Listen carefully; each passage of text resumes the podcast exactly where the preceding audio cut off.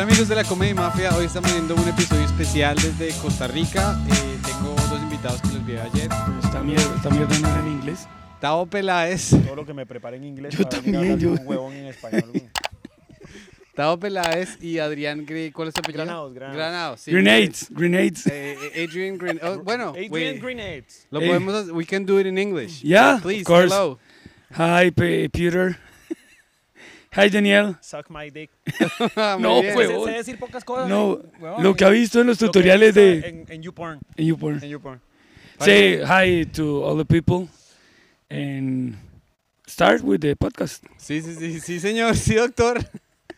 Gracias por eh, acompañarnos. Eh, los vi ayer, me encantó su, su material. eh, cuénteme de la, de la escena de la comedia aquí en Costa Rica. First, Contale, contale. first, Bueno, en el caso de nosotros específicamente, ya, ya tenemos. Vamos a cumplir 13 años de. parecemos de 40 y algo, pero No, 13 años de hacer comedia. Ya de, de- de edad sí estamos muy viejitos. Pero de haber arrancado con el género propiamente del stand-up, ya tenemos 13 años. Creo que somos de dos de los comediantes que, que más veces se presentan al año porque poca, po- o sea, lo, normal es presentarnos por lo menos una vez al mes. Antes nos presentábamos una vez a la semana. Sume- hagamos la multiplicación por 13 años. antes de pandemia era que nos presentamos dos veces por semana realmente como mínimo, porque hacíamos comedia o hacemos comedia en un bar que es el bar que tiene más tradición de stand-up comedy en el país, que es el bar El Observatorio. Y sumado al observatorio, siempre todas las semanas había una universidad, un colegio, un bar o en televisión. Entonces, antes de pandemia, se trabajaba, digamos que todas las semanas, dos, tres veces. Ahora, después de pandemia, after pandemic, eh, Pandemic. pandemic, Pandemic. eh, estamos retomando. Esto va a salir en Estados Unidos.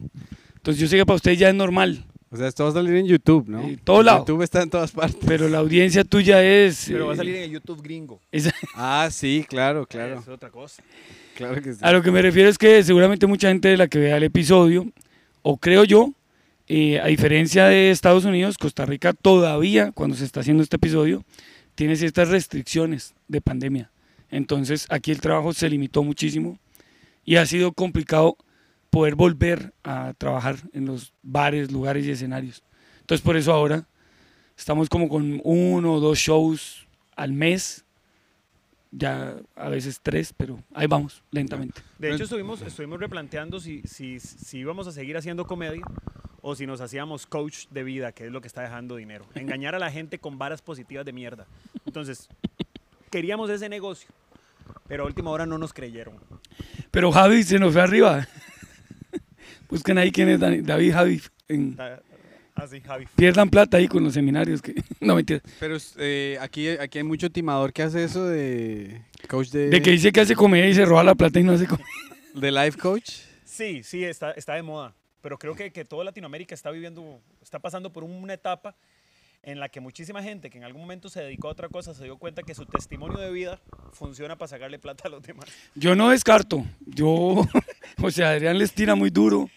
Es muy, muy, va muy de frente. Yo no descarto nada. Yo, Entrar algún día al mundo. yo de- tengo tres hijos. Él no tiene hijos, tiene un hijo. Yo tengo tres y piden mucho.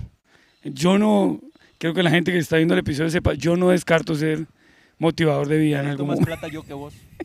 Porque yo tengo un hijo, pero tres mujeres. Usted tiene una mujer y tres hijos. ¿Qué es más caro? Sí, sí, es- cierto. Parce, y entonces eh, tú te paras cada una vez al mes, dices más o Uy, menos. uy, esto se volvió. Bueno, ya es de sexo que vamos a hablar. Bueno, ahí no. Entonces, weón, sí, esto se pa- pasó de comedia a algo muy íntimo. Yo no estoy autorizado para hablar de mi vida sexual íntima aquí en cámaras. Ahora, pararse, pararse. Apenas así, to- tocadito. No, no, no.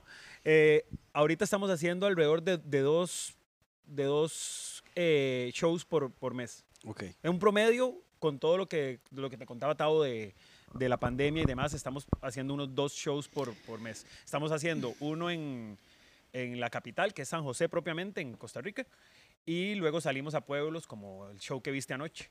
Entonces estamos intentando alternar el bar donde nos presentamos siempre con lugares a donde teníamos rato de no ir. No, pero realmente el caballero está exagerando porque ya estamos yendo a más lugares. Porque hemos, estamos yendo a mercados gastronómicos, Ah, bueno. estamos yendo a los pueblos, estamos en San José. Y también digamos que, entendiendo la pregunta de nos paramos a hacer comedia, nosotros también, y valga la invitación a la gente, un poco de manera subliminal, que no lo noten, pero tenemos un programa que se llama La Tostadora, también en streaming, por si quieren buscarlo en Facebook, buscan TD Max, que es el canal en el que trabajamos, y ahí hacemos comedia a diario. Entonces, aunque, aunque no hacemos un show como tal todas las semanas, los dos diario tenemos que generar mucha comedia o entretenimiento de lunes a viernes, de 8 a 10 de la mañana, todos los días, con otras dos personas. Entonces ahí hemos tenido como la oportunidad de no eh, archivarnos, de no oxidarnos, sino de estar constantemente. Obviamente no es una rutina de stand-up, pero, pero seguimos como generando material diariamente ahí. Y, y en otro programa de tele, en particular que tengo yo, ahí también hago 10 minutitos de stand-up todos los martes, que es como el, el abrebocas del show, que es un late show. Es como un Jimmy Fallon, pero, pero sin presupuesto, Criollo, criollo. demasiado criollo. Es como tenés Es más el... criollo que Fallon. eh, sí, exacto, exacto. eh. No, por aquello. bro. Sí, para que no busquen la referencia, es, es lo que pides en Sí, o Amazon sea, y te no, llega por Wish. Aquí hay mucho público eh, col- colombiano, Ah, entonces hágale la, hágale la analogía con Colombia. Usted Sí, yo soy, yo soy como el un, cuenta huesos. no, como un, como un yo José Gabriel, pero que la gente sí quiere. Es, Ah, es, es ya, por ahí. ¿Cómo se llama el que se pone un, un diente como falso y se, se- se- Suso, un suso show? Suso, Su- pero es que Suso es todo personaje. Sí, sí, sí. Bueno, yo también, no, no sé, Eh, tenemos problemas técnicos. tenemos problemas técnicos. Can you pause? ¿Qué paró o qué? No, que el sol la quema.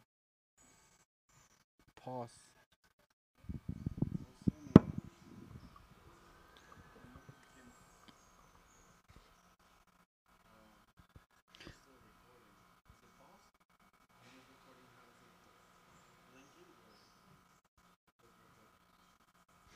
Daniel, ¿y si corres la silla para acá?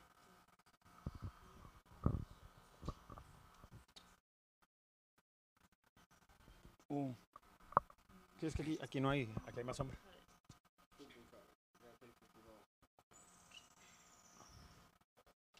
Creo que ahí no pega el sol, creo. Ni ahí ni en la esquina. Míralo, eh, ve, ahí ya hay sombra, total. Ay, tu, tu- tu novio. Póngale. Respóndale, playo. No, yo le puedo responder, eso no cambia nada, porque él me podría decir, nos vemos, no. Super Hoy es domingo. Listo, ya, ya se arregló el problema técnico. ¿Pero retomamos o qué? Eh, ¿Todo? Sí, siga, no, no, siga, siga. Eh, la, la, nuestra técnica es blanquita, entonces Cuídela, huevón, que es para No, que le dure claro, toda la vida, marica, es que... Daniel, so sorry. I apologize for Pedro, carepicha. Ahí les ponga ahí que es carepicha. Carepicha. Carepicha es un regalo que les damos de Costa Rica para el mundo. Ahí averigüen. Oiga, ¿y usted por qué que, que Costa Rica ahora ya no habla como colombiano? Huevón, hay cosas que se quitan con el jabón y el agua. no, yo nací en Colombia. Quiero mucho mi patria en la que nací. Pero yo ya llevo 23 años viviendo en Costa Rica. Ya. Tengo tres hijos costarricenses. Mi esposa es colombiana. Ya he vivido más parte de mi vida acá que en Colombia. Entonces, pues adoro Colombia y, y me gusta mucho ir, visitar, tengo familia, pero me siento muy, muy, muy costarricense. Entonces, como que ya estoy muy, muy adaptado. Es como que usted vaya allá que es colombiano, weón. Usted, yo le he visto los videos y de todo lado, no, que el hijo de Jimmy Fallon, que el hijo de, que el comediante gringo, weón. Entonces, Venga, no, la, la- la respuesta que me dio es una respuesta excelente. Ambos, ustedes tienen, o sea, ambos hacen la tostadora, Sí. juntos. Con dos compañeros más, con una compañera Sara y un compañero Lucho. Ok, pero para yo poder verlos me tengo que suscribir a TDMax. No, el canal, que es un canal eh, que, que aparece de paga o en streaming, con un servicio como Netflix o Amazon Prime, Sí. eh, se podría pagar desde cualquier parte del mundo. Pero en el programa de nosotros, en específico, pasa por Facebook todos los días a las 8 de la mañana, hora del este, 9 de la mañana, hora del oeste. bien lo veo con los usos horarios.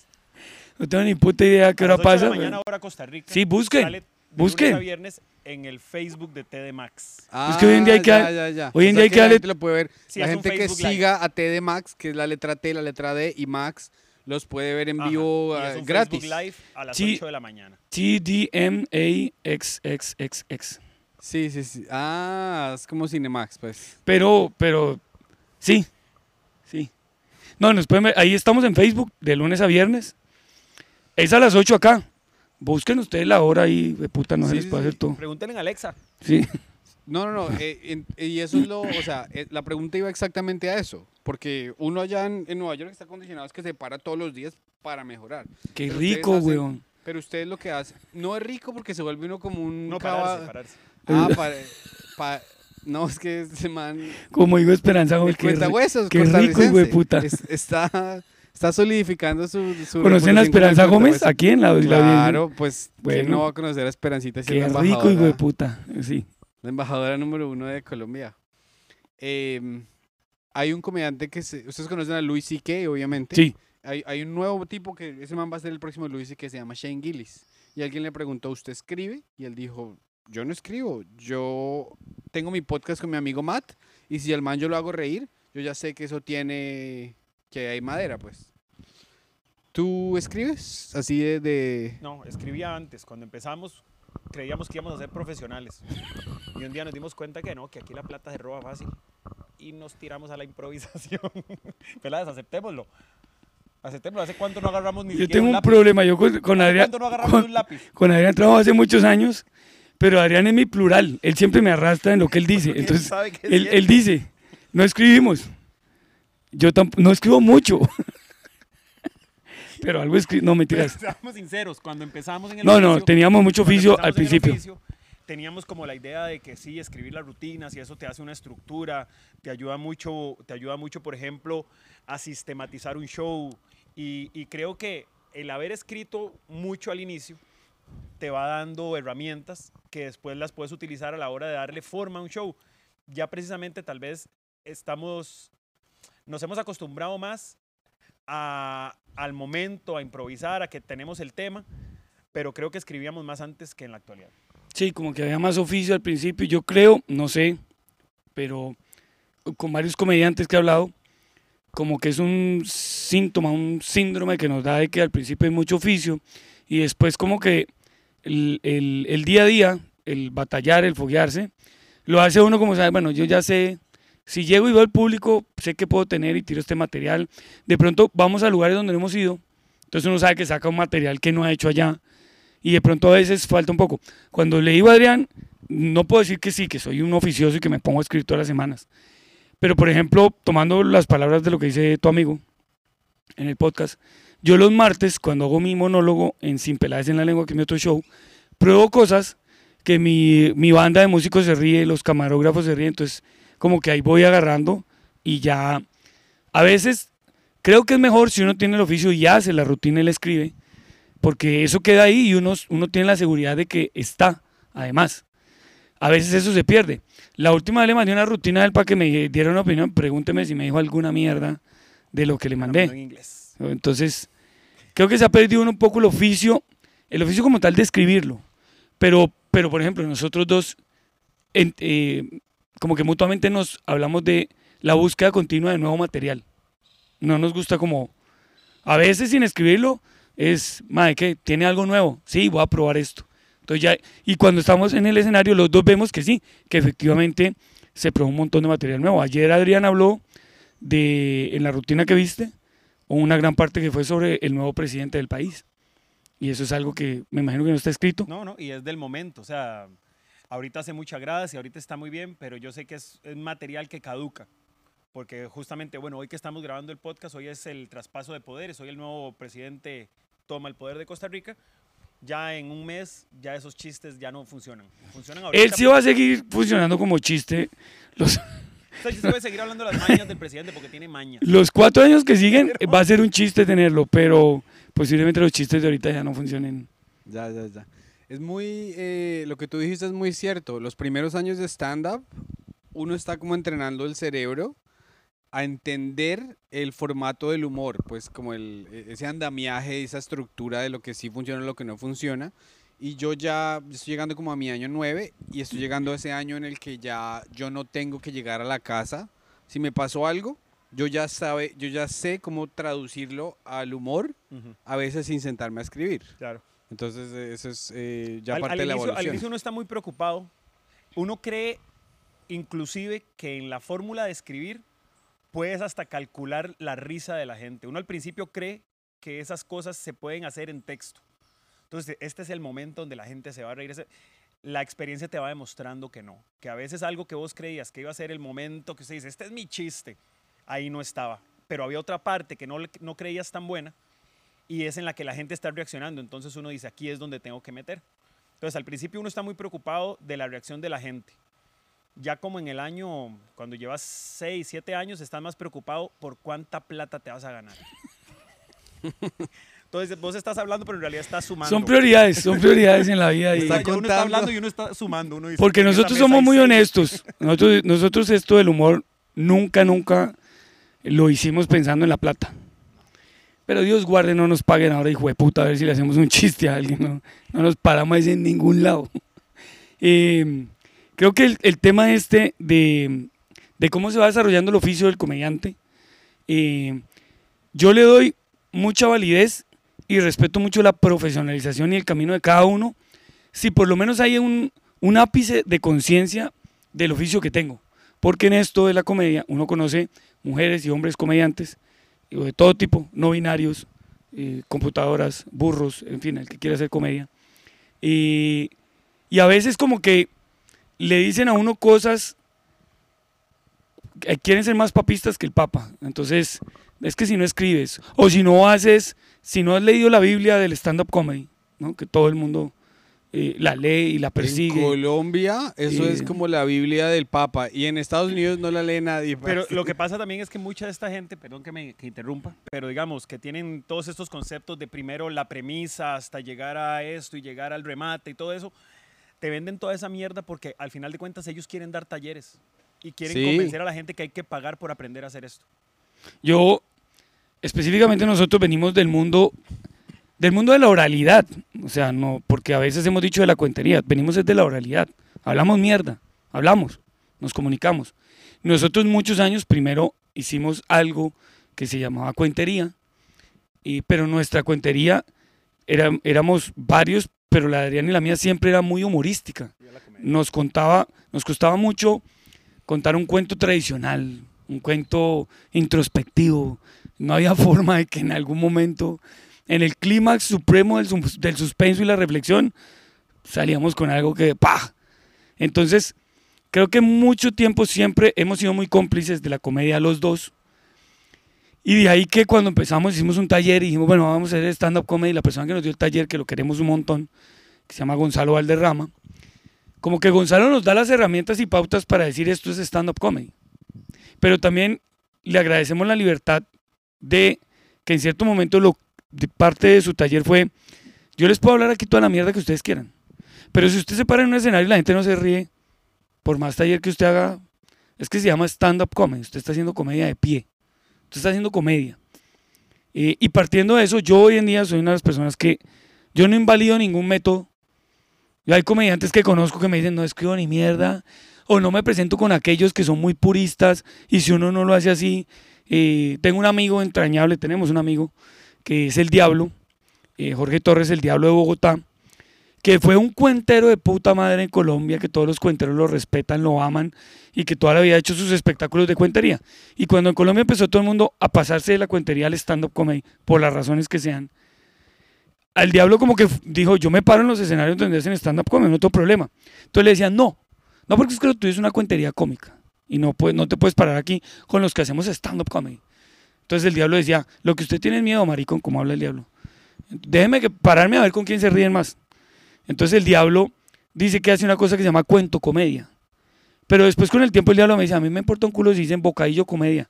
Yo lo que me paro es en el escenario hacer reír. Y para mí eso es lo que vale. Que, Sí. que el método que tengas, no sé qué tan bueno o malo, riguroso, infalible sea, pero que cuando te pares delante de tu público y tu audiencia, eh, pues se genere la risa, la emoción, la carcajada, lo que estás prometiendo, comedia.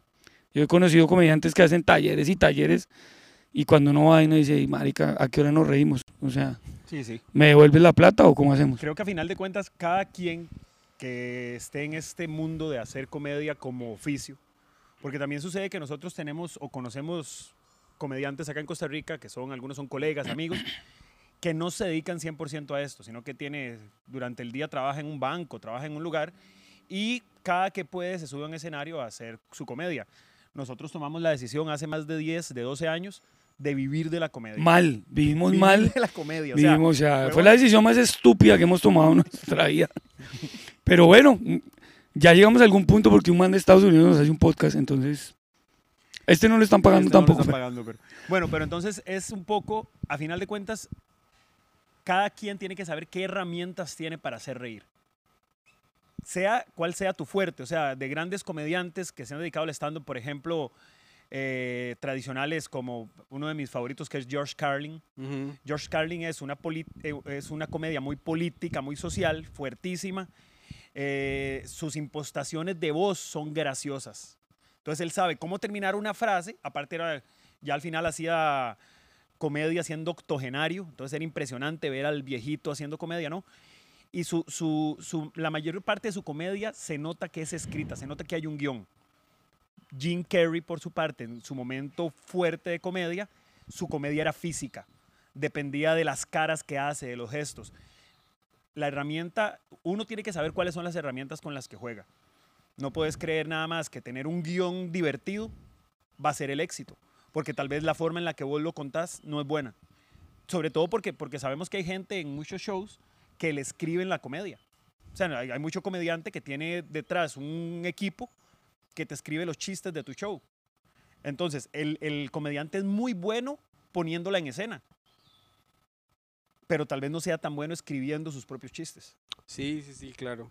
Y bueno, yo me di cuenta, o sea, viéndolos presentarse, que ustedes tienen muchísima cancha, que son eh, comediantes excelentes. Y aquí, o sea, ustedes ya se apropiaron la labor de sacar adelante la comedia de acá. ¿Y quién va a sacar adelante la televisión? Porque nosotros, por ejemplo, en Estados Unidos, nosotros mismos Marica, somos- es que este, este man vio los Vargas. Los estandaperos allá también nos metemos a escribir guiones y hacemos eh, y hacen comedia buena. Sí. Pero en, en otros, en, en- en nuestros países existe el síndrome de que los libretistas son libretistas que llevan 40 años con el mismo trabajo, independientemente de que sean malos, lo único que tienen que hacer es sacar un, ponerse la gorra, o sea, literalmente ponerse la gorra para atrás, una camiseta roja, un overall Ridículo, hacer el y una señora con la señora ahí que la Titanic y esas cosas. Sí, sí, hacer el ridículo, el chiste viejo de sketch. Yo primero te voy a pedir una disculpa pública. Y te voy a contar un poco. Es que, no, no. es que yo soy el guionista de, ese- de los Vargas. Sí. Yo voy. la caga por abrir la. Eh, No, porque si fuera Peláez el guionista sería Los Vergas. y sería mejor. Sí. No, pero quiero hablar específicamente de ese show que viste en la tele, para los que están viendo el podcast, del show que viste, que lo viste en televisión abierta acá en Costa Rica. Porque yo también insisto, puedo hacer humor, aquí me estoy burlando de ciertas cosas, que creo que, por ejemplo, yo sé, estoy seguro, porque conozco a los actores, al director y productor de Los Vargas, que es un producto televisivo costarricense, que es, que es una persona supremamente inteligente y con un humor muy fino, el de Mauricio Astorga, que es el creador, pero que yo sé que puedo hacer algunos chistes que posiblemente fuera de contexto caigan mal. O sea, po- posiblemente si se escucha que le estoy tirando a los Vargas, les caiga mal. No es solo como por tirarle, es que hay que tener el contexto de todo. Exacto. A mí, o a ti, por ejemplo, que viste el show, porque es que Pedro se quedó así. Pedro entró a un lobby a un hotel y se quedó así. Entonces miró a Daniel y le dijo, We are in the 80s. Volvimos a los 80s, porque básicamente los Vargas te devuelve a los 80s. Porque claro, es una comedia acartonada, cliché, con personajes súper caricaturescos, pero de un humor eh, muy básico, pero que por una circunstancia actual hay una gran población del país que lo consume. Entonces el problema no es que a Gustavo Peláez le parezca o a Pedro que esa comedia ¿Qué pasa con eso? No puede ser lo que esté viendo el costarricense promedio hoy, mayo 2022. Eso pensamos tú y yo, que posiblemente seamos una inmensa minoría, a la par de la gran mayoría, que lo tiene como un programa de un prime time un viernes con una pauta absurda, con unos números de audiencia casi que imposibles de voltear. Porque tú podrías decir, vamos a hacer algo más cool, o, otra comedia más moderna, o, chistes no tan... Porque uno ya sabe qué va a pasar en el chiste, ¿no? Tú ves los Vargas, y entonces entra el man que es el patineto, y hace un chiste, y me voy de la casa, no te vayas. Y ¿verdad? le meten en... Pero ya sabes qué va a pasar, no te sorprende. A ti y a mí no nos sorprende. Pero te podría decir de culo si sabes que mucha familia costarricense se sienta a ver los Vargas en familia los viernes a las 8 de la noche. Entonces, podemos hacer la crítica y está bien. No es que porque entonces tiene audiencia dejémoslo y nos comemos eso toda la vida. No, se puede cambiar. Aquí no es Nueva York, no es Bogotá, no es el DF, no es Buenos Aires, es San José de Costa Rica. Y tenemos, por ejemplo, aquí la televisión abierta todavía es monstruosa. Yo te pregunto, en Estados Unidos, ¿cómo le van los números de la televisión abierta versus los números de las plataformas de streaming o lo que uno puede contratar y pagar? O uno ver lo que le da la gana, no lo que la televisión abierta te pone. Yo me imagino que los números hoy en día tienen que estar Sí, y por ejemplo los shows de eh, reality TV, que son de las eh, que la eh, las esposas de Beverly Hills y eso, o sea, el guion en sí es lo mismo que los Vargas. Es un guion simplísimo donde las señoras se critican, o sea... sí, nada más que te hacen creer que, es, nada día a día. No es nada intelectual, pero es bastante entretenido. Y hay gente que es muy intelectual. Mi esposa es una abogada. Yo he conocido, creo que es John Oliver. Dijo, mi esposa es cirujana. Pero ella llega a la casa y no quiere ver Discovery Cerebro. No, no. Ella quiere ver algo así como que la haga reír y se, como un Laura en América o algo así, que uno, que uno no tiene que hacer mucha investigación, sino... Así ve los números de Laura en América, en América. Que hay un desgraciado y que... Ahora, Peláez toca un, un, un tópico que es importante. El programa está desarrollado para que sea comedia familiar. Entonces, lo que a nosotros nos hace falta, que es ese picante, que es ese humor aquí y allá, no lo vamos a encontrar en ningún programa de una televisión abierta del país que sea, en horario familiar, porque a final de cuentas lo que quieren es que cualquier persona que se siente a verlo, le guste o no le guste, no se pueda ofender. Sí, cualquiera, cualquiera, porque es comedia, comedia familiar, que yo lo he dicho muchas veces, no es lo que yo quisiera hacer, pero puedo creer que, que, que es muy difícil escribir guiones donde no tenés que ofender a nadie. Sí, claro. O sea, no, creo que sea Sobre todo hoy en día. Sí, no creo que sea una tarea sencilla que, que haces una temporada que dura tres meses a un programa por semana, donde tenés que hacer lo que llamamos comedia blanca o comedia familiar, no, no es algo en lo que yo podría trabajar. Claro. Y va, con este tema de, específicamente los Vargas, y es, es, eso. Y no refleja la familia costarricense. ¿Cuál es el equivalente de los Vargas en Colombia? Dejémonos de vainas, no. Dejémonos de vainas. O, para la gente que está entendiendo, no Colombia, Latinoamérica, es como un vecinos en México. O como un chavo del 8, pero no, no porque el chavo era más chistoso. Sí, es como... No, como un vecinos, que es el, el, otro programa. En México hay uno muy famoso, vecinos. No eh. sé, voy a decir una, una pendejada, pero un full house en su momento en Estados Unidos. O sea, una comedia donde están las situaciones de la vida diaria que, que, que lo que lo, un pero es un que lo que lo que intentan es como que vamos a contar la historia que pasa chistosa de cuando después del colegio o en el colegio lo que pasó, no, un salvado por la campana. Pero hoy en día, lo que dice Adrián es muy cierto, y es un síndrome que está en la comedia a nivel mundial, y eso podemos hablar, y es que hoy en día se volvió un problema hacer comedia. Entonces, o, mucha, yo no, pero mucha gente cree que realmente se ha generalizado el que hacer comedia es un problema, porque qué problema decir algo que ofenda a no sé quién. Hace poco leí un artículo que querían sacar del aire los capítulos de, de Big Bang Theory. Mm. Sacarlos. Entonces yo dije, ¿por qué? Entonces, no, porque eh, les parece que la forma en la que caricaturizaron al personaje hindú es racista. Y yo decía, puta, ¿hasta dónde vamos a llegar? O sea, no podemos, vamos a llegar a un momento donde no podemos hablar, porque The Big Bang Theory es otra cosa son otras circunstancias. Entonces dicen, no, por ejemplo, estigmatizan al nerd. Y en los colegios de Estados Unidos y del mundo estamos trabajando para que no estigmaticen al nerd y no le hagan bullying. Entonces uno, marica, pero es que eso es la vida real. Claro, hay que cambiar cosas, hay que cambiar muchas cosas en las sociedades. Pero bueno, no estoy haciendo un show. Yo no creo todo un show y no hago una sitcom que sea exitosa para que en vez de reírte solo señales que es que a la minoría étnica hindú la estoy señalando porque ese personaje lo pusieron como el, como el que hacía los chistes más bobos. Entonces, es complejo, como dice Arián, hay gente que le gusta, mi amigo Mauricio Astorga, que es el director y productor del programa, se arriesga a hacer eso, a hacer ese humor blanco, que tal vez a nosotros no nos gusta tanto y no nos metemos a eso para responderte la pregunta de ¿qué vamos a hacer con la televisión? Yo estoy haciendo lo mío. Mi show no sale en televisión abierta por una sencilla razón, porque a mí no me dio la puta gana de ponerlo en televisión abierta. Porque el canal donde yo lo tengo es el mismo canal donde pasa Los Vargas. Y a mí en mi momento, hace cuatro años, me dijeron, venga, su programa es chévere, es bueno, es tuanis, le gusta a la gente, le gusta al país, es, el único late show.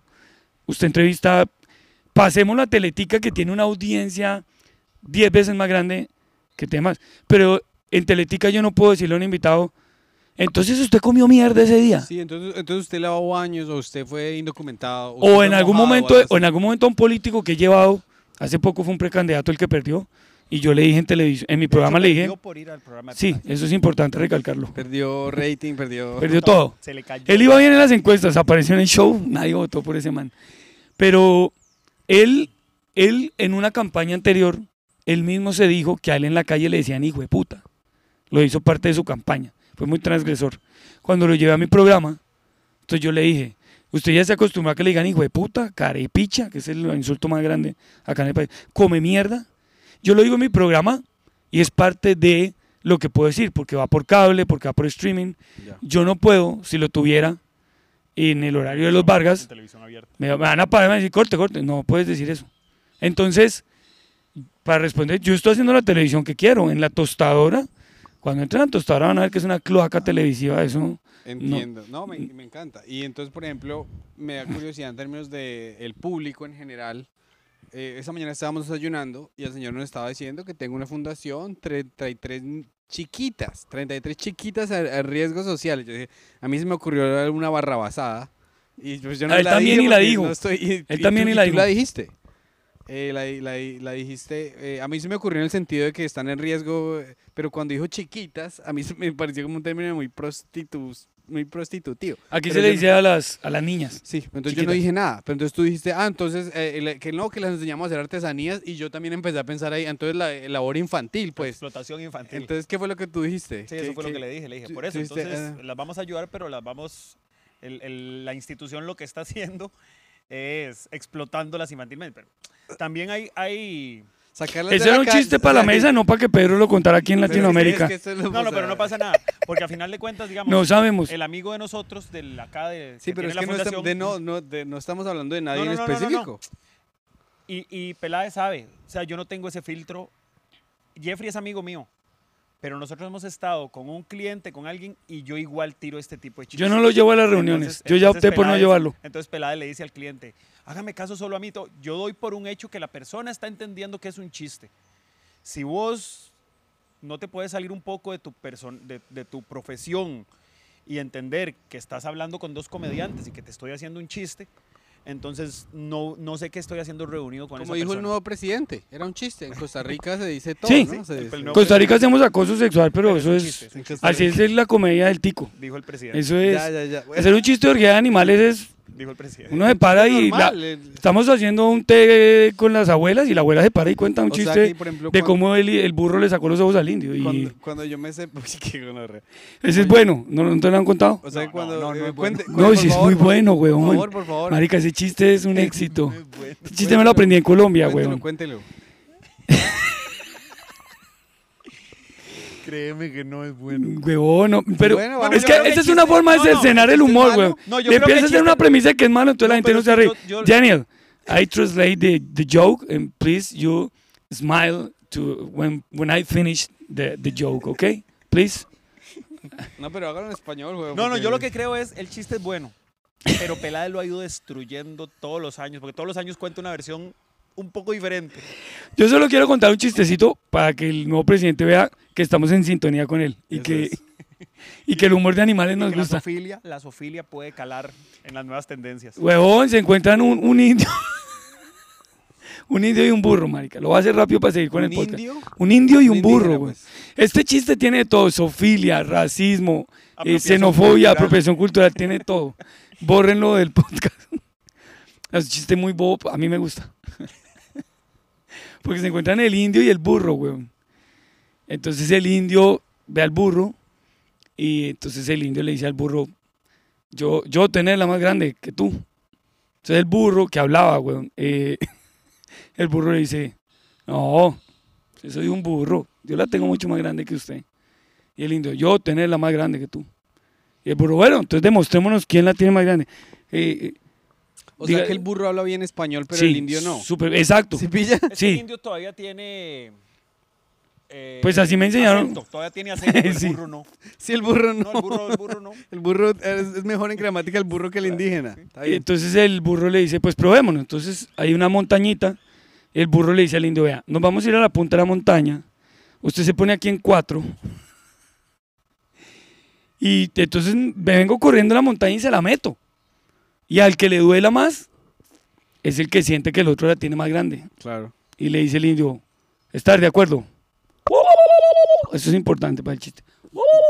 You remember when the... Sí, claro, frase fresco, fresco. Huevón, se sube el indio. Burro, está listo el burro. ¡Ah! Así. En cuatro patas el burro. Y Porque se los burros siempre están en, en cuatro cuatro. patas. Sí, o sea, el burro no cambia de posición. Marica, el de Winnie the Pooh Sí, no está en cuatro patas, está así. Un burrito maricón. Entonces sube el indio, el indio se viene de la colina. Así corriendo, pero emputado. Run, run, Forrest, run, run. Hay que meterle porque es público en inglés, güey. Y se viene el indio, güey. Y está ese burro así, weón, y llega ese indio y ¡pum! Se la mete completa. Introduce the dick, you know. Ajá. De, y entonces, ¿dónde se la mete? Hace el burro. ¡Oh! Y el, y el indio. ¡Oh! ¡Oh! Y se la saca y le dice, le dolió. eh, de- ¿Cómo es que habla el indio? Doler. Doler, doler. Culito. Doler, culito, burro. Y el burro. Uy, uy, uy. oh, my ass, my ass. Oh, oh, oh, fuck, fuck. ah, ah. No se olvide que esto va- va a salir en TikTok y lo va a etiquetar, ¿no? Sí. Entonces termina y el indio le dice, listo, ya demostrarte que es ser más grande. Entonces el burro le dice, no, me duele y todo, pero, pero póngase indiecito. Entonces el indio se pone En cuatro. En cuatro. Bueno, realmente no era en cuatro, porque entonces el burro es más grande, era como, como curvadito. Y entonces el indio está aquí, verá, dale indio, burro. Y se va el burro, güey. Parte de arriba de la montaña. Y el burro, ¿está listo, indio?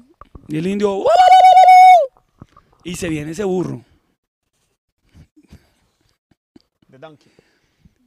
Run, run. Y está el indio. Esto es importante porque es el clímax. Look at this. Y viene ese burro. Y donde viene el burro, agarra el indio. Y, está, el, el indio está.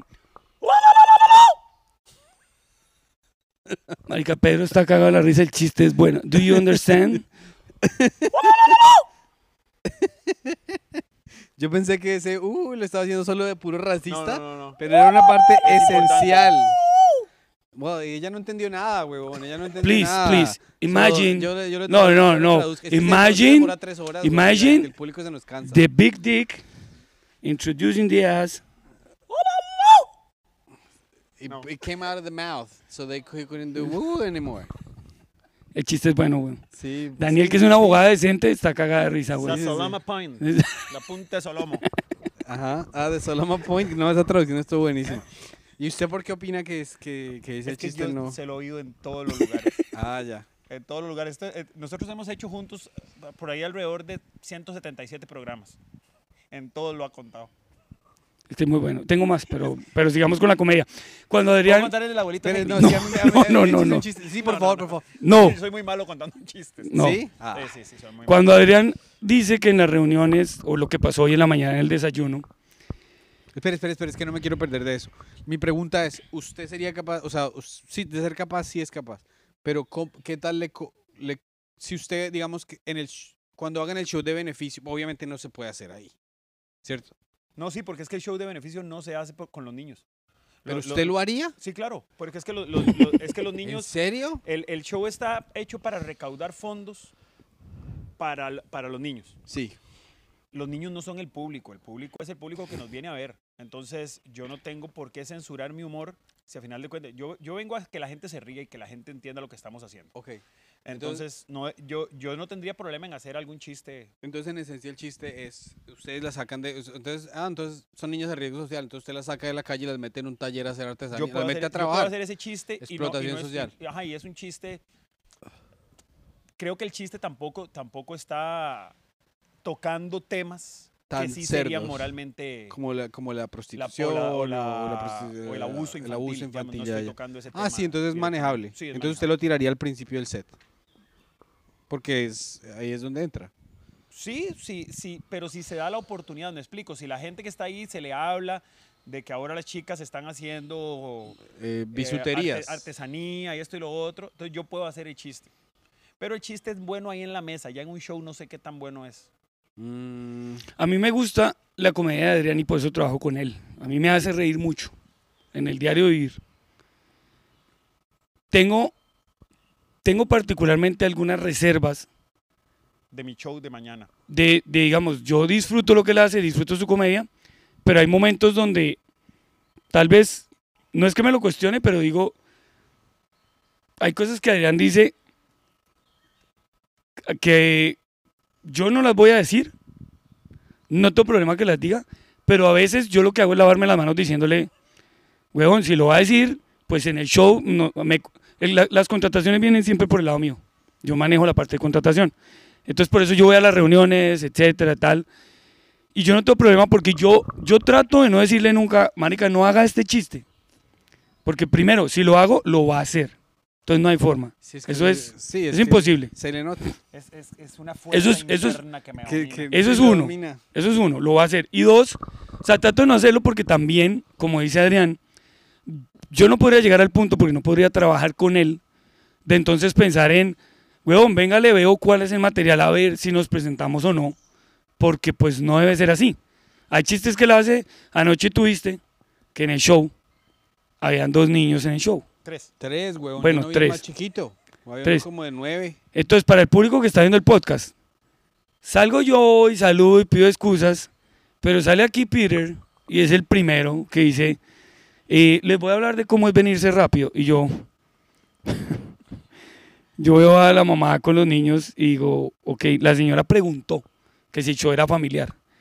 Y entonces, ¿qué me toca responder? Sí, señora, es familiar, pero para familias disfuncionales. Porque, Es familiar, pero para nosotros que lo hacemos mucho. exacto. Show muy familiar. ya es familiar. Entonces al final, vuelvo y te digo, yo no tengo problema con los chistes de Adrián. Él sabrá también dónde los hace. Y mm, no le ha pasado mucho, pero él sabe que alguna vez alguien se le acercó a decirle, oiga, me parece que acá se pasó demasiado. Y, y puede suceder, las audiencias cambian. A mí también me ha pasado, porque no voy a venir yo a decir acá que a mí no me ha pasado. Supuestamente, yo que no me atrevo a decir algunas cosas que dice Adrián, y a mí también al final de un show me han dicho, eso no fue vulgar, no fue explícito, no fue racista, pero usted dijo esto. Y es peor. Entonces, yo creo que básicamente para responderte esa pregunta, no es tanto hasta dónde me puedo atrever como comediante, sino que tanto conozco, respeto y estoy dispuesto a jugar con mi audiencia, con mi público. Porque si tú como comediante en Nueva York sabes que puedes llegar a decir lo que quieras y tu audiencia lo va a permitir y no hay ningún problema, pues lo vas manejando. ¿Cuántas veces Luis y Kay nos hablaba de masturbación en la cara sin que supiéramos que realmente lo practicaba a lo interno de su vida y era como que quería contárnoslos de manera graciosa, pero era su vida diaria. Claro. Y digamos, eh, ¿tú tienes algún chiste en particular en que la gente siempre te diga, no, pero ese no, pero ese no? Yo, yo hay uno que le pido que nunca haga, ¿Cuál? que lo cuente él, ¿Cuál? con este banano. No, ese es bueno. Era el del Yo no estoy el del- diciendo que sea malo. No, el del cáncer infantil sí era muy pesado. De- da- porfa, Isaac, dale, dale. Yo tengo uno, yo, yo te cuento el mío si quieres. Huevón, yo, yo hacía, el, yo hacía el, el- Es que como tengo un rato de no contarlo, porque justamente se acercó una señora a decirme en un show, muchacho, yo vine a ver el show y la estaba pasando bien, pero una vez que usted contó ese chiste me arruinó el espectáculo porque mi hijo murió de cáncer hace poco. Entonces yo le dije a la señora, nada de lo que yo hice ahí arriba es personal, o sea, no, no lo hice con intención de ofenderla, es humor negro. Y bueno, desafortunadamente usted tiene un caso que usted es la que lo está sufriendo y, Un caso evidentemente- cerrado. y evidentemente le afecta. Le dije, lo lamento mucho, ojalá que pueda venir otro día y vea un show diferente. Pero y ya el chiste estaba hecho, ya, o sea, ya no puedo, no puedo llegar ahí como... Y era porque cuando yo abría el show yo decía, esto mismo, como, ok, ahora no se pueden contar chistes de esto porque la gente esto. Entonces voy a contar un chiste de niños. ¿verdad? Yo decía, voy a contar un chiste de niños porque, porque si es infantil, entonces todo bien. Entonces resulta que hay una fiesta, hay una fiesta de, de niños y llega un payaso. Y el payaso empieza a hacer un show de magia. Entonces el payaso empieza, a ver niños, ¿qué tengo aquí? ¿verdad? Y agarra a un niño al azar y le pone la mano aquí detrás de la oreja y empieza, a ver niños, ¿qué tengo aquí? Entonces un niño empieza, "Eh, un dulce, no, una galleta, no. Y ahí van los niños y el payaso empieza a impacientarse, ¿verdad? "Eh, un avión, no. Entonces, un tumor. Ahí termina el chiste, ¿no? Entonces yo... Pero en el niño, de Sí, esta- eh, sí, qué eh, gonorrea ajá. chiste tan bueno, weón. Entonces yo lo que digo... chiste está muy bueno. Yo lo que digo Me retiro del podcast, permiso. yo yo, lo que no digo puedo estar con esta gente. cuando termina el chiste, porque Peláez sabe, la reacción en el bar pasaban de la risa a un silencio de "Ugh", incómodo, pero era lo que yo quería conseguir, ese- esa incomodidad en ese momento. Y yo decía, ahora ustedes se pueden dar cuenta, no es un chiste racista, porque no he dicho la raza del niño, no es un chiste homofóbico, no, estamos hablando de preferencias, es un chiste infantil que genera conciencia. Yo decía, no lo puedo contar en Teletón, pero es un chiste, y ahí seguía y seguía. Entonces, de un momento a otro, el chiste es bueno como, como chiste de humor negro. Pero si te das cuenta que hay alguien que vino a ver mi show y que esa persona no la pasó bien, a mí ya no me interesa el chiste. Y no me interesa porque es un poco lo que te contaba anoche. Yo anoche hacía algunos chistes y había una señora de edad avanzada. Yo a la señora la involucro como cómplice mío Nice. sie- doña Anais se llamaba. Y entonces siempre la involucro, pero, pero nunca para que ella sea el chiste, sino que yo hago chistes y me disculpo en ella, como, doña Anais, disculpe, es que esta gente es joven y, y- y no entienden que nosotros tenemos otros valores. Pero ya, ya no me interesa hacer el chiste, bueno, y, y Peláez lo sabe, hacer el chiste para que alguien se sienta mal. Sí. O sea que ese chiste ya no lo cuenta. Hace rato no, no, no, lo- no, lo, no lo hago en los shows. Sí, es que eso, o sea, por ejemplo, yo también, yo tenía un chiste, porque es que yo tenía una primita chiquita, me la presentaron dos veces y ella tenía como un cosito aquí y estaba calvita, me decían con ella cuidadito, jugando cuidadito, pero nunca hablaban qué tenía, se moría, entonces uno de niño queda con esa inquietud y, y es el, el- el- ese tabú social de que uno no habla de las enfermedades. Obviamente ustedes no se van a reír porque yo ya les, ya se sabe, ustedes ya saben cuál es el remate, ya saben cuál es el punchline, pero yo decía que en Estados Unidos cuando a uno se le cae una pestaña, ellos hacen eso. Y yo dije que no, que yo hacía así porque yo tenía una primita chiquita que le gustaba cada vez que se le caía una pestaña. Me decía que le hiciera así y pues que yo ganaba porque yo era niño y ella estaba débil por la quimioterapia. Y la gente sí, pues, la, o sea, la gente se, se, se ríe. Y yo no sé que yo me estoy burlando de la niña, huevón. Yo estoy hablando de una cosa que me pasó a mí cuando yo era chiquito. Sí, sí, sí, sí. Es un, es un poco... El humor negro tiene eso. El humor negro tiene eso. Yo creo que el humor negro debe generar más ese momento incómodo que de, que de risa para explotar. Pero volvemos a lo que decía hace un rato Peláez. O sea, cuando, cuando eso lo saca alguien de contexto, dejas de ser un comediante para convertirte solamente en un hijo de puta que se está burlando de gente que la está pasando muy mal. Sí. Bueno, ahora por ejemplo, yo que hice un show, yo tengo, el- o sea, no sé si ustedes se dieron cuenta que yo hablé ayer de una señora, ah, no, no, no sé. Yo tengo un chiste en el que yo digo que una señora me, a mí a lo bien en, en Nueva York me dicen resto que si yo trabajo en algún lugar, que usted trabaja aquí, usted trabaja aquí, entonces yo, me inventé un chiste que, ah, yo te hablé que en el buffet y que yo no sé qué, y que la señora me preguntó que tenía abajo el pollo y yo, yo ni siquiera trabajé, yo le dije que no, yo dije, la vieja comió el pollo que tenía una alerta mortal al ajo. Yo le dije, pues la vieja se habría muerto y, ¿y qué? A mí me vale huevo, ¿para qué me jode la vida a mí? Y entonces eh, yo estaba contando un chiste y la vi una chica aquí de 20 años, pero esa china era, era mi fan número uno. Y es pronto yo vo- volteé a ver y está, pero así, weón, llorando. Yo le digo, ¿qué te pasó? No, es que yo tengo alergias mortales y ese chiste me hizo sentir mal. Yo, parce, yo no dije eso por hacerte daño. Exacto. Discúlpame. Si quieres, sal y tómate un descanso de cinco minutos. O una alegra. O Sí, una alegra puta, para- que no te para- dé alergia y de Sí, llorar en el exacto. show. Exacto. Y el público, yo dije, ¿ahora qué hago, marica? Y el público dijo, siga. Porque se dieron cuenta que uno no, no lo hace de mal parido, sino porque uno quiere hablar de lo que quiere. Eso hablar. está muy bien y yo los puedo entender a los dos, porque yo te vi chistes en tu rutina ayer que a mí me hicieron gracia. Pero vuelvo e insisto, yo creo que al final de cuentas, y para los que vean el podcast, público o comediantes, gente de oficio, yo creo que lo más importante es que yo no creo nunca, cuando hay una cagada en una rutina, en algo que se salga de contexto, en fin, y que los comediantes salen a decir, yo no quise decir eso, es que me malinterpretaste, yo no soy así, lo, veo, habría que estudiarlo más, pero siento que a veces es que la persona que dice eso no está tan consciente de su discurso y de pararse y decir, no, no, no es una cagada. O sea, la pídenme y crucifíquenme, pero yo lo quise decir. Que yo creo que ahí ya no importa. Carlos Vallarta, que vas a estar con él, yo, a mí me hace cagar de risa su humor. Pero yo, yo, Gustavo Peláez, a lo mejor podría hacer chistes y cosas parecidas que yo decido que en mi discurso no están. Es una decisión mía. Yo mismo, cada quien tiene su censura. Ustedes dos, aunque como decimos en Costa Rica, se rajen o se pasen más que yo, ustedes dos tendrán igual su límite de censura en algún momento. Habrá algo que tú dices, hasta allá no, no lo sé. Entonces, por ejemplo, Vallarta, que una vez se metió con la gente de Puebla y lo llamaron a amenazarlo y a matarlo, a Puebla no viene. Entonces él dijo, bueno, pues no voy a Puebla, es que no me interesa. Si se ofendieron es porque no entendieron el chiste y me comprueba que son lo peor ustedes los de Puebla. Entonces, claro, eso generó más morbo porque después todos los de Puebla sí lo querían tener ahí. Puebla o no sé dónde era. Pero al final fue a la localidad. Porque él hizo un chiste sobre el tráfico vehicular de México y en uno de los chistes decía que en Puebla, no me acuerdo en qué ciudad, En un estado, sí. en un estado, no importaba porque iban en una carreta con bueyes. Entonces era el chiste, los de allá sintieron, no, ¿cómo se te ocurre? Aquí no hay carretas con bueyes. Y él dijo, pues no entendían qué es humor. Después le pasó lo de Chespirito y él dijo, no hay problema.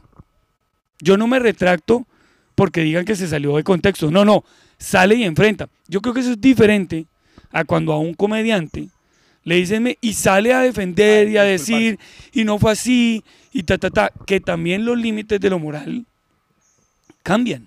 El ejemplo claro es Louis C.K. Porque no porque Louis C.K. lo haya dicho en el escenario nos hayamos reído y nos haya parecido un genio en la comedia en cierto momento, después en la vida real, cuando salen un montón de mujeres y lo meten en un caso de un juicio donde hay un dolor, donde hay un proceso, donde hay una victimización, una revictimización, donde sale condenado, ya son otros 100 pesos porque no puede salir Luis y Kay a decirle a todo el, no, pues casi soy, y acépteme así. No, marica, es que hay unos códigos sociales todavía establecidos en los que no te le puedes regar en la cara a un asistente porque sea tu asistente, Sí, aunque sea chistoso, Yo siempre he pensado eso en el sentido Sin de que- permiso.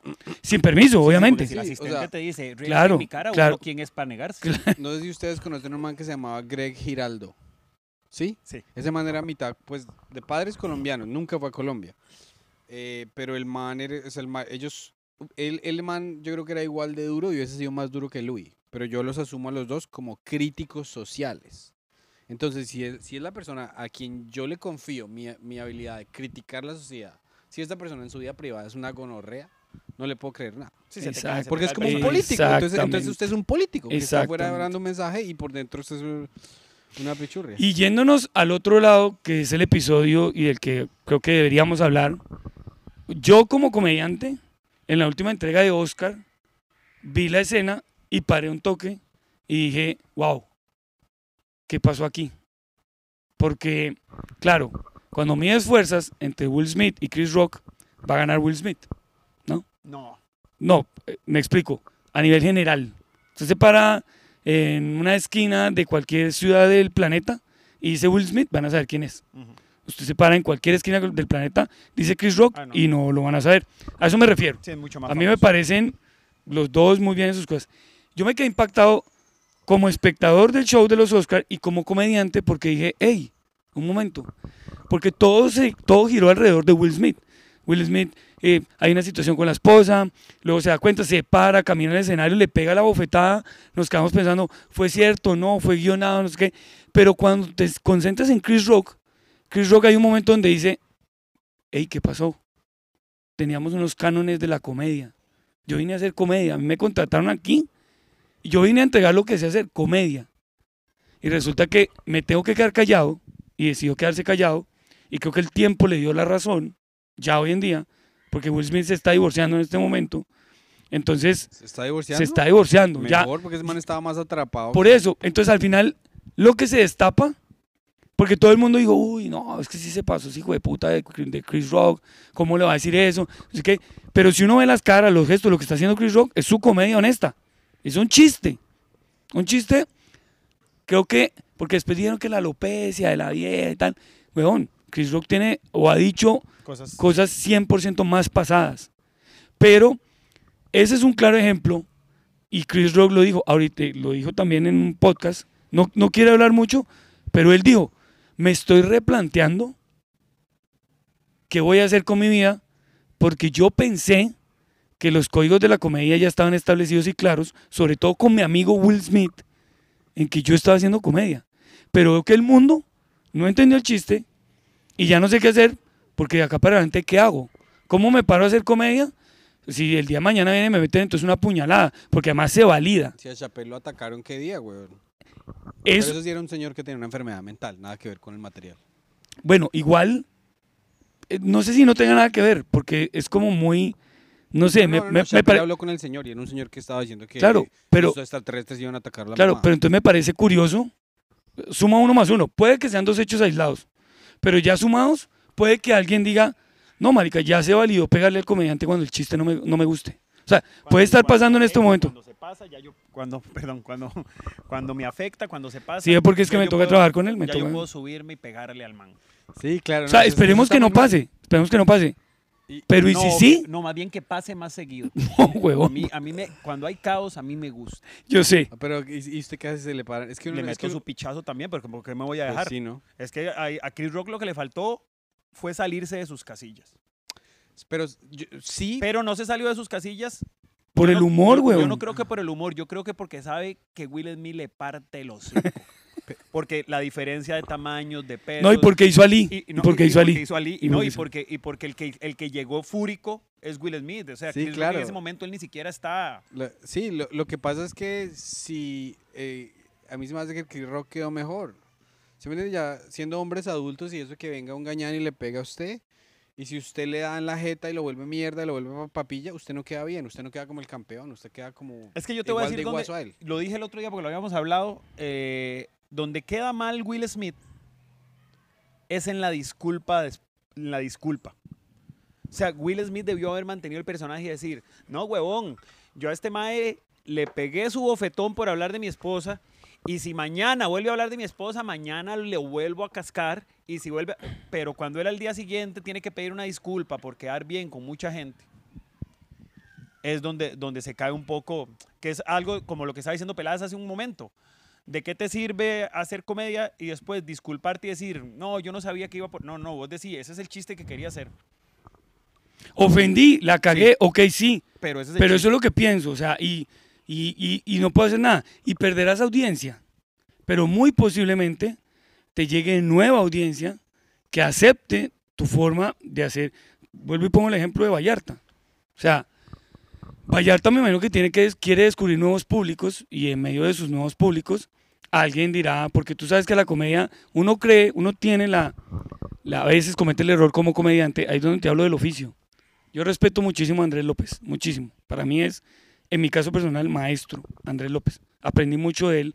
¿Usted. ¿Eso es parcero de él? Sí, no, ¿Usted me puede conectar cuando yo vaya para Los Ángeles? A ver si Claro. el, man, el man charla con nosotros. sí, ese man es re, re, re bacán y de fijo que va a estar. Bacano. No te voy a dejar hablar, pero, pero sí, O sea que, es, que usted es la misma escuela suya. así, por eso es mi maestro, porque el man, ese es el podcast del otro, pero uno se apropia del podcast. Pero es un bacán y lo respeto mucho porque en Colombia él fue un fenómeno. En cierto momento lo sacaron porque dijeron, no, es que si de puta solo plata, no sé. Y creo que a veces la gente no entiende el fenómeno del éxito de alguien. Yo me alegro cuando a alguien le va bien. Yo creo que a Andrés López le fue bien y le fue bien a cientos de más. Pero algunos dijeron, no, No, porque... da-".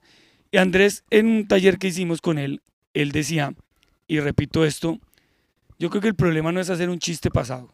El problema es que si usted cuando lo hace, no es consciente de que lo hace y de que su audiencia lo va a aceptar de una u otra forma. Los comediantes a veces, que era por donde iba, no sabemos exactamente cómo va a llegar la gente a un show. Uno a veces da por sentado que llegan porque es que todos me quieren ver. Pero posiblemente la señora que fue a ver a Adrián ese día ya lo veía o el hijo que es el, no sé, el que es muy fan de Adrián, mamá, vengamos conmigo, me llevo unos tíos que están de paseo, me llevo una novia nueva, convenzo, yo soy el fanático de Pedro y me quiero llevar a un viernes en las 6 de la tarde, hey, salgamos del trabajo y vámonos a ver a Pedro, ¿quién es Pedro? Un amigo que es buenísimo. Y se llevan a 10 manes. Y el que es fanático suyo es un man y los otros nueve, cuando llegan dicen, este marica porque viene a este man, sistema es repasado. Si usted no tiene la conciencia de que eso va a pasar, sobre todo cuando usted se va a mandar a masas, entonces el problema no es que el chiste cayó mal en la audiencia, es que usted no pensó en su material, en su discurso y en lo que puede generar en la audiencia. Claro. Nunca la excusa tiene que ser, no, es que me malinterpretaste Ah, el no, no. chiste. No, no, no, no.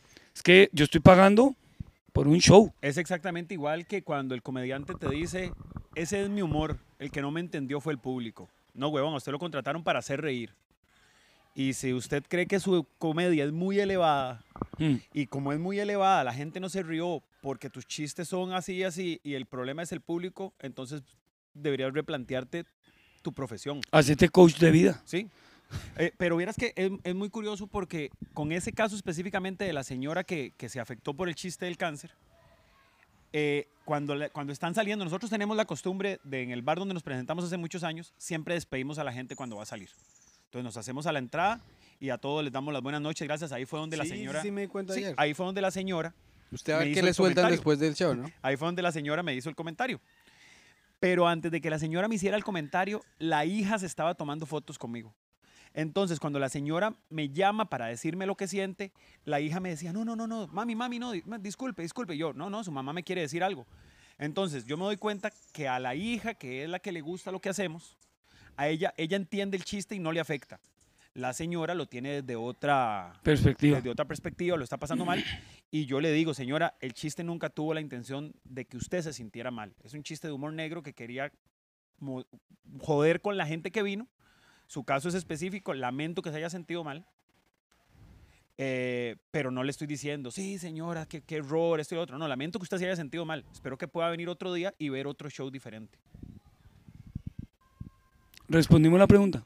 Sí, no, no, no, perfecto, perfecto. Y, y- y también, o sea, lo que pasa es que eh, puede que esa persona, digo, se me murió un, un pariente de yo no sé qué, pero yo no sé qué, pero si, si tu chiste fuera un poco más personal, de, de tu primo que se te murió de cáncer, así como las personas que tienen cáncer van a un grupo de apoyo para víctimas del cáncer, porque cuando uno no se siente que a otras personas le pasa lo mismo que le pasa a uno, uno puede digerir la, vida más fácil. Es, es el ejemplo del negro haciendo chistes racistas. Entonces, como es Chapel y estaba hablando de los negros, ahí no hay racismo, es un chiste entre ellos. Es el gordo haciendo chistes de gordo. Pero si vos no sos obeso y vos hacer chistes de obeso, alguien se ofende y dice, claro, a usted le parece muy risible porque usted no lo sufre. sí, claro. Ese eh, Camilo que tiene Tourette en, Camilo en. Colombia. Camilo tira chistes fuertísimos sobre discapacidad, pero él tiene Tourette, entonces la gente le da el permiso. Sí, claro, es que por Sí, ejemplo... se, se da el permiso un- porque si él está hablando de, de una persona que tiene síndrome de Down, un retardo o algo, él dice, yo tengo Tourette, entonces la gente dice, de se, se- se- se te valida, Sí, es que una noche que estábamos haciendo... ¿Se eh, valía el inválido? del- más o menos. una noche que estábamos haciendo... Qué increíble. Estábamos haciendo lo de con Ya no ánimo- se dice así por aquello. lo de con ánimo de ofender. eh, y entonces estaba eh, Culotauro, que es un, ch- un chico que una pierna no le creció lo suficiente. Entonces, el man es una manga, pero tiene una, una peque- algo raro en la pierna. Y está otro que eh, se llama Brian, que es- le dicen pierna loca porque él no tiene una pierna. Y estaba Camilo pues temblando. Y entonces Si alguien- tenían a- medio show. alguien le dio, por, estábamos ahí en un círculo y, y la discusión de la noche fue, ¿qué discapacidad preferían ustedes? Si les tocara escoger una de esas tres, ¿cuál? Y empezaron a darse palo los unos con los otros y es, es eso. Que, que... Pero a lo que yo iba es que, por ejemplo, yo... No, y que qué irónico porque se podrían complementar entre los tres más bien. O sea, que el uno le pierde la piernita, Sí. El otro mantenga quieto a Camilo. Saludo para los de Sin Ánimo de Ofender. Sí, sí, sí. ¿O con eh, ánimo? ¿Es sin ánimo con, Con ánimo? Con ánimo de ofender. ánimo de ofender. Entonces, yo que vi un comediante, el man estaba hablando de lo, lo- que la gente le estaba atacando por empezar a hacer shows apenas cuando el COVID todavía no estaba y el man, eh, y que por qué va a ir a hacer shows si, si, si de pronto le da COVID. Dice, marica, yo llevo dos años encerrado con mi esposa y tres niñas, huevón. A mí que me da COVID, que me metan un ventilador, eso para mí son vacaciones, para mí eso es como ir a Aruba. Entonces el man pues obviamente ama a su esposa, ama a su familia, pero está, está expresando una ansiedad y un desespero de, de vivir con una familia que lo experimentan de pronto muchos hombres. Entonces yo, yo a veces creo que si hay un man que está, en el- un man que se, se acabó de separar de la esposa, se quieren dar 15 días porque están desesperados y el man se sienta ahí, o la mujer, y escuchan a la persona hablar y dicen, marica, no soy la única persona a la que le está pasando esto. Sin ser cursi, yo creo que hay mucha capacidad de conexión y de identificación con la comedia, y especialmente de temas oscuros. Digo yo. Sí, sí, sí, sí, sí. O sea, yo, yo sí creo en eso. Y, lo, que, y lo que decía anteriormente, eh, porque Peláez dice, a veces eh, vas a tirar algo y no sos consciente de lo que va a pasar con el público. Pero creo también que con muchos años de oficio, ya más o menos sabemos qué podemos tirar cuando, porque nosotros empezamos a hacer un show y, y no es que uno empieza tirando pesadísimo. vos nosotros tenemos la ventaja de que siempre empezamos hablando mucho con la gente y demás. Entonces ya uno va midiendo, uno sabe cuál es el, el mood en el que se encuentra el público y uno calcula, ya, ya uno no es tan de tirarse a, a matar, sino que usted calcula y dice, mira, esta gente está como relajada como para hablar de esto, se pasa bonito y vámonos. Entonces ya uno también tiene cierta responsabilidad porque lo, lo primero que uno hace es medir el público que tiene esa noche. A mí en, en este taller, después de tallerear, y yo creo que al final la, la calle, el escenario, los clubs, las noches, las rutinas es lo que le da a usted su oficio. Y ahí es donde usted realmente hace sus talleres y profesionaliza su carrera. Pero en medio de eso, en, el, en, el, en el- un taller que hicimos, que se supone que era de comedia, pero para mí fue más de la vida, con Andrés López, él decía algo que yo pongo mucho en práctica. Y es que hay muchos comediantes, muchas y muchos comediantes, que cuando los contratan o les dicen haga show, lo contratan y llega a ese show y, se, y llega nada más. Entonces Andrés, por ejemplo, tiene una filosofía de vida donde dice, creer que un buen show depende solo de que es que usted es muy bueno, muy conocido o muy talentoso, eso solo le da el 10% del 100% de un show. Y creo que muchas personas que estamos en el oficio, algunos no tienen esa conciencia y responsabilidad. Porque a veces usted llega a un show, como comediante uno lo sabe. Usted termina el show y usted dice, marica, estuvo bueno, estuvo malo, me fue con una mierda, la reventé hoy, que se repita, en fin. Porque cuando usted llega, hay gente que a mí me llama, oiga, los queremos Adrián usted, listo. Entonces, vengan tal día, ¿dónde deposito? Y yo, un momento, ¿para quién es? ¿Dónde va a ser? ¿A qué hora? ¿Qué hace la empresa? ¿Y ¿Por qué? Porque es que el humor, el humor y la comedia no dependen solo de que es que yo soy muy bueno. No, marica, yo soy muy bueno, yo, yo soy muy chistoso. No, weón. Depende de que es que si yo llego, nos, ha tocado shows donde, así, weón, después de pandemia, llegamos y en un show, ya, yo pregunté todo, porque además puede salir mal, yo pregunté todo.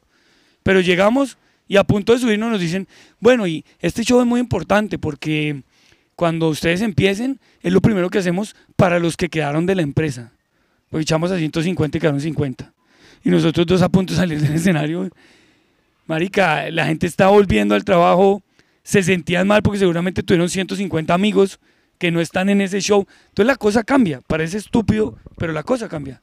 Si me presento en un comedor y si te presentas en un bar en Jacó para gringos, ¿no? Gustavo Peláez te dijo, Pedro, tranquilo, mira, tengo un lugar para gringos, va a ser con gringos, quédate tranquilo, es tu primer show en Costa Rica. Yo trato de planear todo, el dueño es gringo, pero llegamos al show, no hay gringos, hay un perro frente al comediante, hay una licuadora que hace batidos, hay poco público, hay un sudor el hijo de puta, y tras de eso el show es en español. Pedro, bienvenido, haga su show. Entonces, ya, ya no es solo que es que Pedro es bueno, no. Está el 10% de Pedro, el otro 90% que depende de otras cosas, porque uno como comediante siempre va a creer que el show salga al 100%. Entonces, creo que más que ser bueno es tener la conciencia de todo lo que conlleva pararme en un escenario, lo que estabas diciendo ahorita, de qué tan consciente soy de cuando tiro mi discurso, el que sea. Irreverente, transgresor, humor negro, humor sexual, xenofóbico. Tenga la conciencia de que su oficio se respeta y hágale. Si uno como comediante produce sus propios shows, que a final de cuentas es lo que hacemos, porque no tenemos una, una compañía que es la que nos dice vaya ya, sino que uno los produce, uno tiene que tener, o por lo menos tratar de tener un control 360. Entonces usted es el que tiene que llegar y decir, ¿dónde es que me voy a presentar? No, vea, usted me está poniendo a mí a 20 metros del público. Lo que yo hago, yo necesito tener a la gente cerca. No, huevón, que usted me tiene a mí con una luz donde la gente me ve a mí iluminado, pero yo no veo a nadie y mi humor depende de ver a la gente. O sea, yo no hago teatro, yo hago stand-up comedy. O, eh, que nos, Me- dicen, me que nos a- dicen, nos dicen, por ejemplo, ok, ya los tenemos listos, usted y, y Peláez van a ir en el momento de la cena. Entonces uno, no, la comedia es enemiga, la, la comida es enemiga del aplauso, de enemiga de esto y lo otro, pero hay gente que cuando organiza un evento, y eso solo lo aprende uno con el tiempo y ya uno no, uno intenta tener ese control. Y aunque uno lo tenga, a veces llaman y dicen, ¡ay, hijo de puta! Entonces ahora no se presentan, pero no sé quién sí. Bueno, entonces contrate a no sé quién, hágalo con no sé quién. Porque es que en una cena, sobre todo en diciembre, nos pasa mucho, mucha actividad corporativa. Y nos llaman y hacen todo y listo. Nos, casi que nos ponen como, y lo somos, sí somos los bufones, pero no es el espacio para ser el bufón, pero es como, acompaña ahí la comida, vaya. Lo que vaya a decir, dígalo ahí mientras comen. Yo no voy a competir con un plato de comida delicioso, exquisito, calentito, que se lo van a dar a una gente que todo el día estuvo, quién sabe qué, y está esperando el momento de la cena. Yo no compito con un plato de 20 dólares de cena, güey. Pilla esta, a mí me tocó una vez eh, un man que habla medio español, lo contrataron, porque él es judío, lo contrataron unos judíos para hacerle la Navidad a, a una esta de albañiles mexicanos, señores que trabajan ahí de obreros de construcción. Entonces la compañía dijo, pues hagámosles un show de comedia y yo llegué ahí hablándoles yo del catolicismo, yo no sé qué. Y eran puros señores así, pero se pusieron las botas texanas y el traje y el sombrero, llegaron así, se sentaron y, y mi amigo salió, hizo un desastre porque no hablaba ni español y después salí yo. Parce, pero no me estaban copiando nada. Y los gringos judíos allá atrás viendo, a ver qué tan malo estaba. Parce, yo no sabía qué hacer. Bueno, el todo es que llegó una mesa y eran ocho solo hombres. Yo les dije, ustedes y su esposa, es que no tienen esposa. No, este es puñal. Parce, yo cogí esa mesa que no, que el puñal, que yo no sé qué. Y al final yo dije, me tocan tres minutos y yo, ¿cómo voy a...? O sea, ya estoy muriendo muy feo. Y había un DJ poniendo música house. Entonces yo les decía a manes, pero vamos a decirle a este DJ que les ponga música buena. Entonces, cuando yo me baje, ¿qué quieren escuchar? ¿Quieren escuchar Vicente? ¡Ah! Y entonces yo le iba diciendo al DJ y al final yo hice cinco minutos preguntándole qué músicos les gustaban y me bajé del escenario y el gringo dijo, y al final usted la rompió. Sí, sí. Sí, weón, págueme y, y me tomé tres shots para olvidarme esa experiencia y me largué de ahí. Porque eh, eh, o sea, es, es verdad, el, el contexto es muy importante. El contexto de cómo se aprecian los chistes, volviéndolo a Will Smith. El- Exactamente. El, público, si el público, o sea, eso que ustedes contaron es bestial. Que un gerente de una cosa diga, bueno, despedimos a, a 400, quedan 100. ¿Qué hacemos para que no se nos tiren por la ventana? Vamos a hacer un show de comedia, es el peor momento para hacer Exacto. peor momento para hacer show de comedia. Entonces, el público está mal, por ende no va a poder recibir bien el show. El matrimonio de Will Smith ya estaba en el caño cuando sucedió esto. Entonces, Will Smith no está en el espacio mental para recibir un chiste. Y no sé si ustedes saben más o menos de la vida del man, pero la esposa se, la esposa se comía, o sea, la esposa le dijo, tenemos relación abierta, la esposa se comía manes. Sí, sí, sí. No, no, de hecho se supone que, que hubo cierto romance entre la esposa y Chris Rock, en- que cuando, cuando fueron las voces de Madagascar. Ok. Y entonces, todo ese contexto, usted dice, "Ay, hay un momento en el que Will Smith ya explotó y se lo tomó personal. Aquí hay mucho chiste, pero si hoy puedo aprovechar en este chiste para meterle su... Por eso es Sí, que Chris claro. Rock, ahora lo dijiste, o sea, sí, tal vez el tiempo, sí, le está dando la razón, pero ¿a qué costo? Porque nadie se acordaba de Chris Rock. Está con sus cuatro hermanos. Porque no, ahorita se vendió el show que está haciendo con Kevin Hart, se agotó. Tenían ocho fechas, ahora van a ser 20. Claro, porque todo el mundo quiere ir a ver a Chris Rock, Y ver qué va a decir. a ver cómo le quedó el cachete. Pero, eh, ¿a qué costo pagas ese, Sí, sí, ese claro. aprendizaje? Entonces, Pillo, por ejemplo, eh, eh, un amigo hizo un tweet muy chimba. En inglés se presta para el juego de palabras. Take a joke. Eh, aceptar, ¿cómo se dice? Take a joke. Eh, El chiste. Toma el a- chiste. Aceptar el chiste, Ajá. pues. Y take dick. Es eh, recibir verga, pues. Entonces el, el man dijo... ¿Vos qué ah, preferís? Eh, entonces pille, ¿no? Pille. Eh, bueno, eso, eso lo hablamos en otro episodio más largo. Eh, mentiras. Pero entonces el man escribió y dijo, eh, Will Smith puede aceptar que su, que su esposa reciba pinga de otro man, pero el man no puede recibir un chiste. Sí. Y eso resume qué fue lo que pasó ahí. Sí. Eso es la vuelta. Eh, ya. Digamos, eh, Gervais, que es de los comediantes que a mí a Pelé nos gusta mucho, Me encanta. Gervais puso, yo no hubiera hecho un chiste de la alopecia de la esposa de Will, hubiera hecho un chiste del novio de la esposa de Will. Qué chimba. Aparte nos toca cerrar porque se nos está cayendo esto. Igual ustedes tienen que... No, sí. ¿no? Y yo tengo que llevarlo a usted a más del paraíso. ¿Le ha gustado Costa Rica? Parce, Costa Rica es una Pura vida, berraquera. pura Pu- vida. Pura vida, pura vieja buena, puro clima excelente. Eh, no, y yo les quiero dar muchísimas gracias. Espero volver y espero No, de fijo. que crezcamos toda esta comunidad. Entonces, por favor, díganle al- al- a la audiencia dónde nos pueden encontrar en redes. Marica, nunca miramos esa cámara. No, No importa. Es pues, para que o sea, parezca sí, que es- es más... Ah, es sí, natural, es orgánico, sí, la verdad orgánico. tiene que ser Bueno, a mí así. me pueden encontrar como Adriano Comediante en Instagram, que es Adriano, Adriano Comediante, ok, que es la, la red que más utilizo ok, para joder. ajá. Y bueno, y tenemos en nuestro programa que nos pueden encontrar en el perfil de Facebook de TD Max. Ajá, Ahí pueden encontrar la tostadora. ok, que es a las 8 de la noche aquí, es decir, las No, a las 9 8 de la mañana. acá. 8 de la mañana de la aquí, que es de lunes a viernes, que son las 9 de la mañana en Colombia Pero y son las 10 de la Pero mañana el en Estados igual Unidos. queda en el perfil. Breve, Entonces, entonces lo pueden ver a independientemente de que cualquier lo hagamos hora. a las 8 de la mañana, lo pueden ver en cualquier momento del día. Listo, y redes tuyas. Ok, uh, let's uh, search me. A mí me encuentran como Tavo Peláez en Instagram, pero no tengo mucha foto física de tetas y culo y eso porque no, entonces si quieren ver Instagram, súper aburrido. Y el canal Estado Peláez de YouTube. Eh, sí, y en Twitter, porque yo sí uso Twitter, Ok, es arroba Gustavo Peláez, me encanta pelear en Twitter. ok. Entonces, muy bien. ¿Tú a Twitter sí me meto a pelear. subido en YouTube o no? Sí.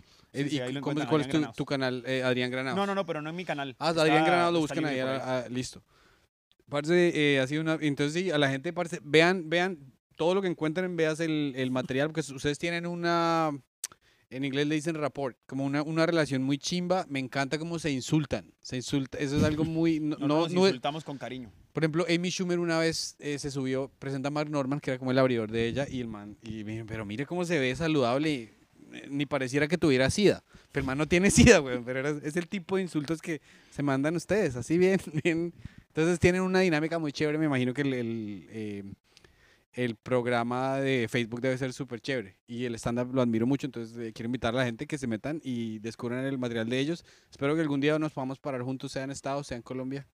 Ahí en la habitación vamos. ponernos de pie, huevón, hacer, es que está está, marica, está muy rara esa Sí. invitación. No, Con esa no, invitación no, cerremos el podcast. cómo se habla en- en- Cerremos en- el en podcast, Colombia se dice se le para. ¿Sí me entiende? Entonces se le está olvidando eso en Colombia. No sé, weón, yo... Esa invitación la estaba haciendo desde que empezó el Bueno, podcast. entonces, a me preocupa, stand-up, Daniel hacer ahí. Más stand-up. ahora que nos dimos cuenta que en España hay un, un, un club de ir a- para ir a, a hacerse pajas. Ah, amigos. Entre amigos. Entre amigos, o sea, Ya, es- pe- ya pedimos membresía virtual. No, vamos a ir a hacer una paga juntos. Usted ya está Tú estás embarazada invitado, juntos, estás invitado. Usted es una relación demasiado íntima. Busquen la noticia. Me dan celos. Querría ser parte. Gracias, amigos.